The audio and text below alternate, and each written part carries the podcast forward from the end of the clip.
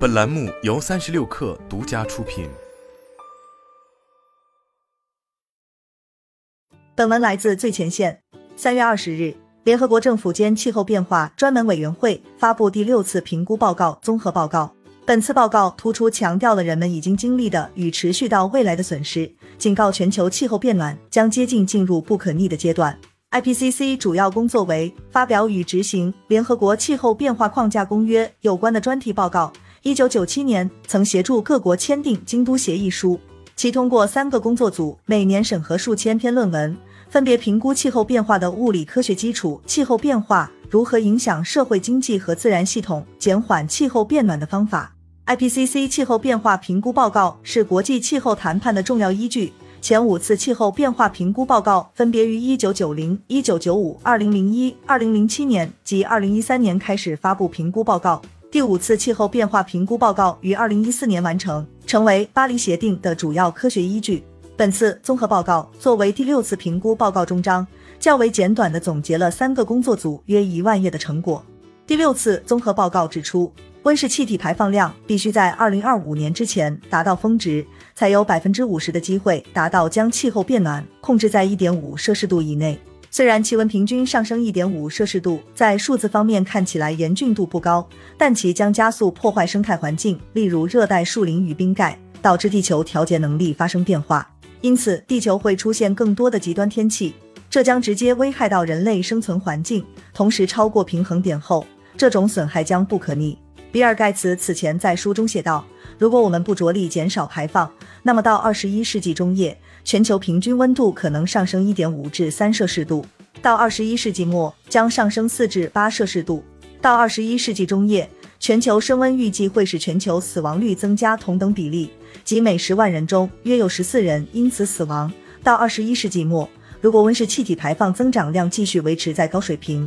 那么每十万人中，气候变化可能会额外造成七十五人死亡。综合报告指出，人类活动明确导致了气候变暖。二零一一至二零二零年，全球地表温度比一八五零至一九零零年高出一点一摄氏度。人类活动导致的全球温室气体排放量持续增加，是气候变暖的主要原因。气候变暖导致了更多极端气候事件的发生，大气、海洋、冰圈和生物圈发生了广泛而快速的变化。由于各国处于不同的发展阶段，历史上二氧化碳排放较少的国家所受影响反而尤为严重。例如，许多南太平洋岛国将受到毁灭性打击。本次报告的作者之一阿迪蒂穆克吉表示，世界上几乎一半的人口生活在极易受气候变化影响的地区。在过去的十年中，高度脆弱地区因洪水、干旱和风暴造成的死亡人数是其他地区的十五倍。二零二二年，巴基斯坦发生严重洪灾，三分之一国土被洪水淹没，造成一千两百九十人丧生，一万两千五百八十八人受伤，超过三千三百零四万人受灾。多家机构认为，印度洋成为全球升温最快的地区是导致洪灾的主要原因之一。海面温度上升导致巴基斯坦季风降雨增加。同时，巴基斯坦五月、六月连续高温，产生了低气压，造成了近些年最严重的洪灾事件。为了降低气候变暖造成的影响，各国经过合理规划后，在降低气候变化影响方面都取得了一定进展。部分地区已经找到了合适的适应方案，但仍有部分地区和行业出现了方案不契合的现象。当前没有足够的资金帮助各地区实施合适的适应方案，特别是发展中国家尤其缺乏资金支持。这也是为何设立损失与损害赔偿基金成为 COP 二期的最大成果之一。按照二零二一年各国发布的 NDC 计算，各国二零三零年温室气体排放量将很可能导致本世纪升温超过一点五摄氏度，并将很难把气候变化控制在两摄氏度以内。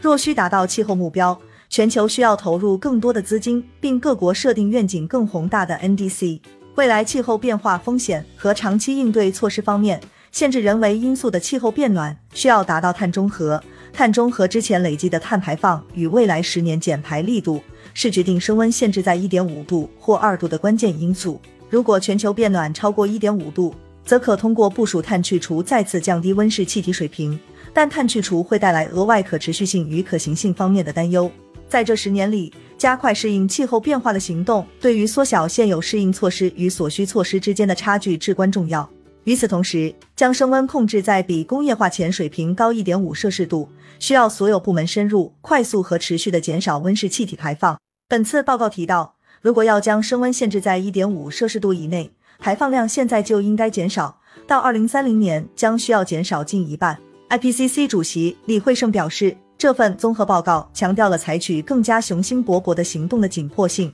并指出，如果我们现在采取行动，仍然可以确保人人都拥有一个可宜居、可持续的未来。